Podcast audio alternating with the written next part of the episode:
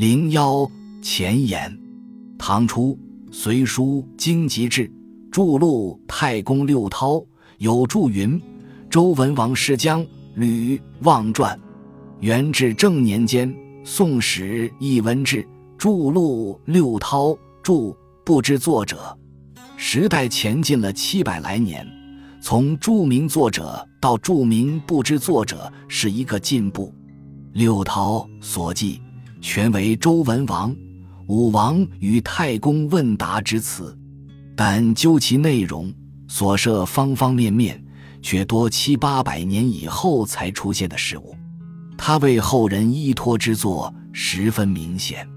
六韬屡次提到骑兵、龙韬以后。凡谈到具体军事部署，都车骑并称，而骑兵是在战国时期才开始出现的。有人说，赵武灵王胡服骑射以后，中原各国才有骑兵，实际情况可能稍有出入。《史记·苏秦列传》记苏秦游说赵肃侯，说赵国车千乘，骑万匹。赵肃侯是赵武灵王之父。可见，早在赵武灵王之前，赵国已有骑兵。苏秦在游说其他各国时，还曾说魏襄王有车六百乘，骑五千匹；说楚威王有车千乘，骑万匹；说齐宣王有抗父之险，车不得方轨，骑不得比行，都车骑并提。可见当时不止赵国，各国都已把骑兵的建制提到议事日程上来了。胡服骑射不是骑兵出现之源，而是适应骑兵发展的一个改革措施。但骑兵出现的上限不会早于战国。《左传》描写了晋楚、晋齐之间的多次大的战役，都是车战、步战，没有骑战。《孙子兵法》总结了春秋末年及其以前的作战经验，也没有一字提到骑兵。而晚于孙武一百五六十年的孙膑，却纵论用骑兵有实力，并指出骑者能离能合，能散能集，百里为期，千里而复，出入无间，故名离合之兵也。通典卷一四九引，孙膑被齐威王前三五六前三百二十年在位，任为军师，他对当时还是新生事物的骑兵做了精辟的论述。足见骑兵大约就是在这稍前登上了中原各国的历史舞台的。犬韬《军兵》一篇对骑兵的战斗编组，在平坦地形与险阻地形作战时的阵法都有详细的技术。武骑士一篇对选拔武骑士的条件做了明确的规定。战旗一篇对骑兵作战的十胜九败做了精当的总结。认为都是骑兵发展到比较成熟阶段的产物。从这一点来判断，六韬的成书不能早于战国中期。虎韬《军用》一篇提到的兵器装备，也可以使我们得出同样的结论。例如篇中列举的几种大型战车，都是春秋时期闻所未闻、见所未见的。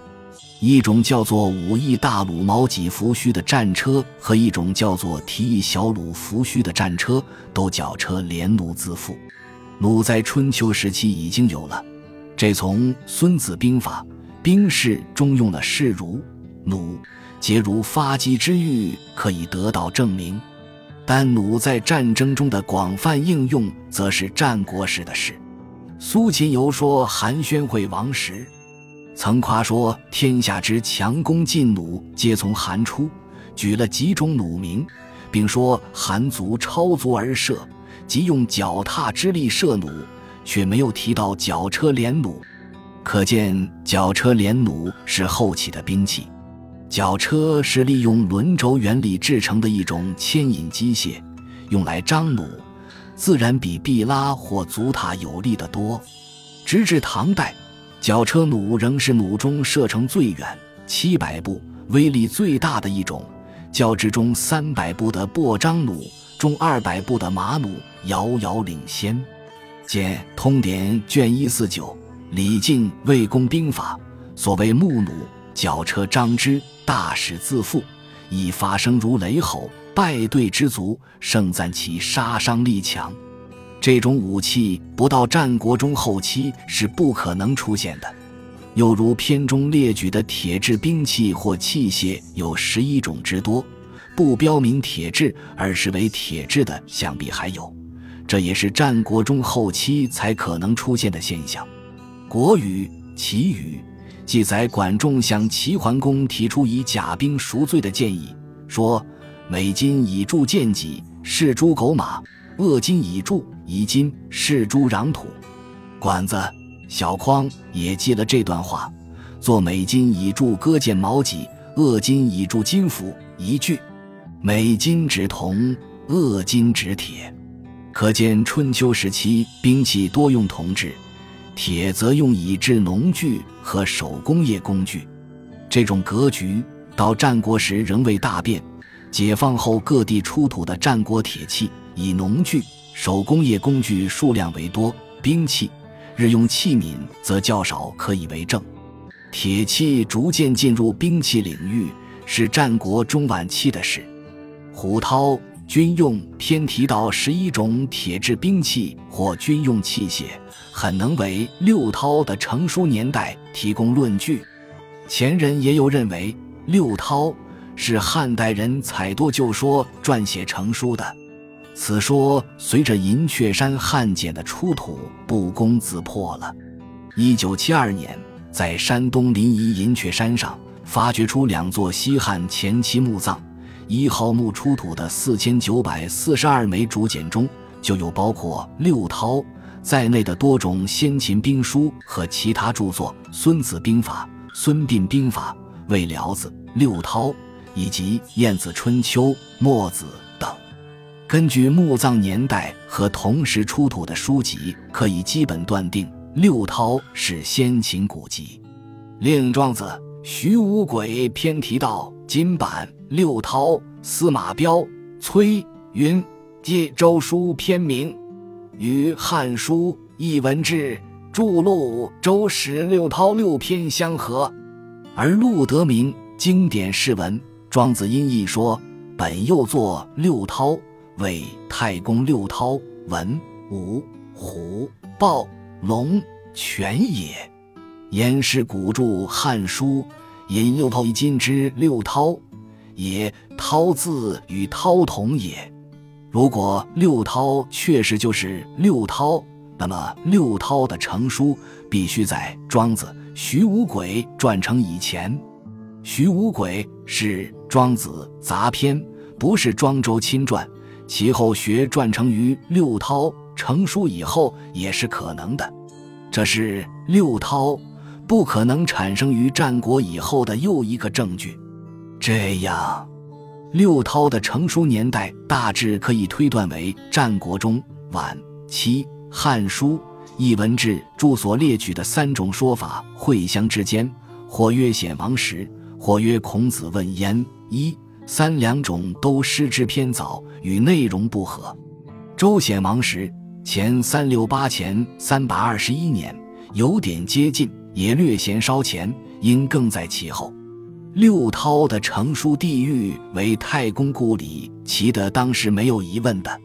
文韬六首提出大农、大工、大商谓之三宝的说法，认为农易其乡，则谷足；工易其乡。则气足，商议其乡，则火足，三宝各安其处，民乃不虑，无乱其乡，无乱其族。这正是齐国特有的地方组织形式。《国语·齐语》记载，管仲治国以为二十一乡，工商之乡六，士乡十五。管子、小匡也说：“定民之居，成民之事。”是之农民工商四民者，国之始，硕民也。不可使杂处，杂处则其言聋，其事乱。是故圣王之处事必于贤晏，楚农必就田野，楚工必就官府，楚商必就市井。是、农、工、商都要使他们群粹而周、筹、处，这就是大农。大工大商的由来。文涛，大理。即文王问主位，主听，主名。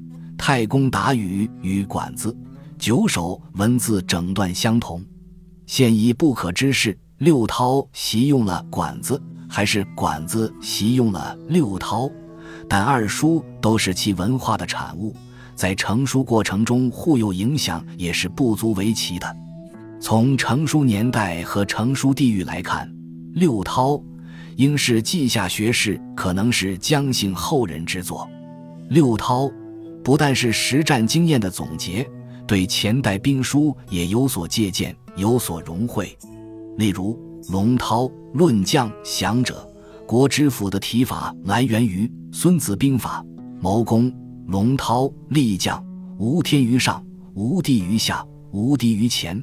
吴军于后一段采自魏辽子武艺，龙韬将威杀一人而三军阵者，杀之志士将威之所行也一段。从内容到文字都与魏辽子武艺大致相同。犬韬教战使一人教战教成，何之十人至何之三军之众一段，与伍子治兵魏辽子乐足令都大致相同。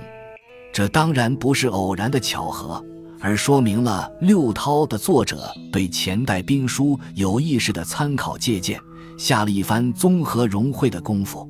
六韬的政治思想对前代的儒、道、法各家也兼收并蓄，儒家的民贵君轻，道家的清静无为，法家的赏信罚弊，六韬都加以吸收包容。他开宗明义提出：“天下非一人之天下，乃天下之天下也。”文韬、文师，而且再三重复这个论点。武韬发起，又顺起，认为为国之大务，爱民而已。文韬国务，又指出仁义道德之所在，天下归之。文师，这些都是儒家的思想。他又认为，天下之人如流水。静之则清，天有常形，民有常生，与天下共其生，而天下静矣。天无为而成事，民无与而自富，此圣人之德也。武涛、文启这些是道家的思想。他还认为，凡用赏者贵信，用罚者贵币。文韬赏罚，以诸大为威，以赏小为名。龙韬降威。这些是法家的思想，六韬兼容性的特点，与战国中期以后其国际下学术繁荣、较早的进入诸子学说逐渐合流的趋势有关。六韬自西汉前期即为人所重，东汉以后颇为盛行，为人所乐道的，如刘备临终遗诏要刘禅所读书中即有六韬，称赞他一人意志。诸葛亮也曾将六韬与申、韩、管子等书手抄一遍。君见《三国志》《蜀书》《先主传》，裴松之注引《诸葛亮集》，可见他对想要取天下的人是很有用的。他与三略并称，以至于在汉语词汇中形成了“韬略”这个词。黄公武《郡斋读书志》注录六韬。兵家权谋之书也。元丰中以六韬、孙子、五子、司马法、黄石公三略为辽子，李卫公对问，颁行武学，号曰七书。从宋神宗元丰年间始，五经七书成为武士的必读书。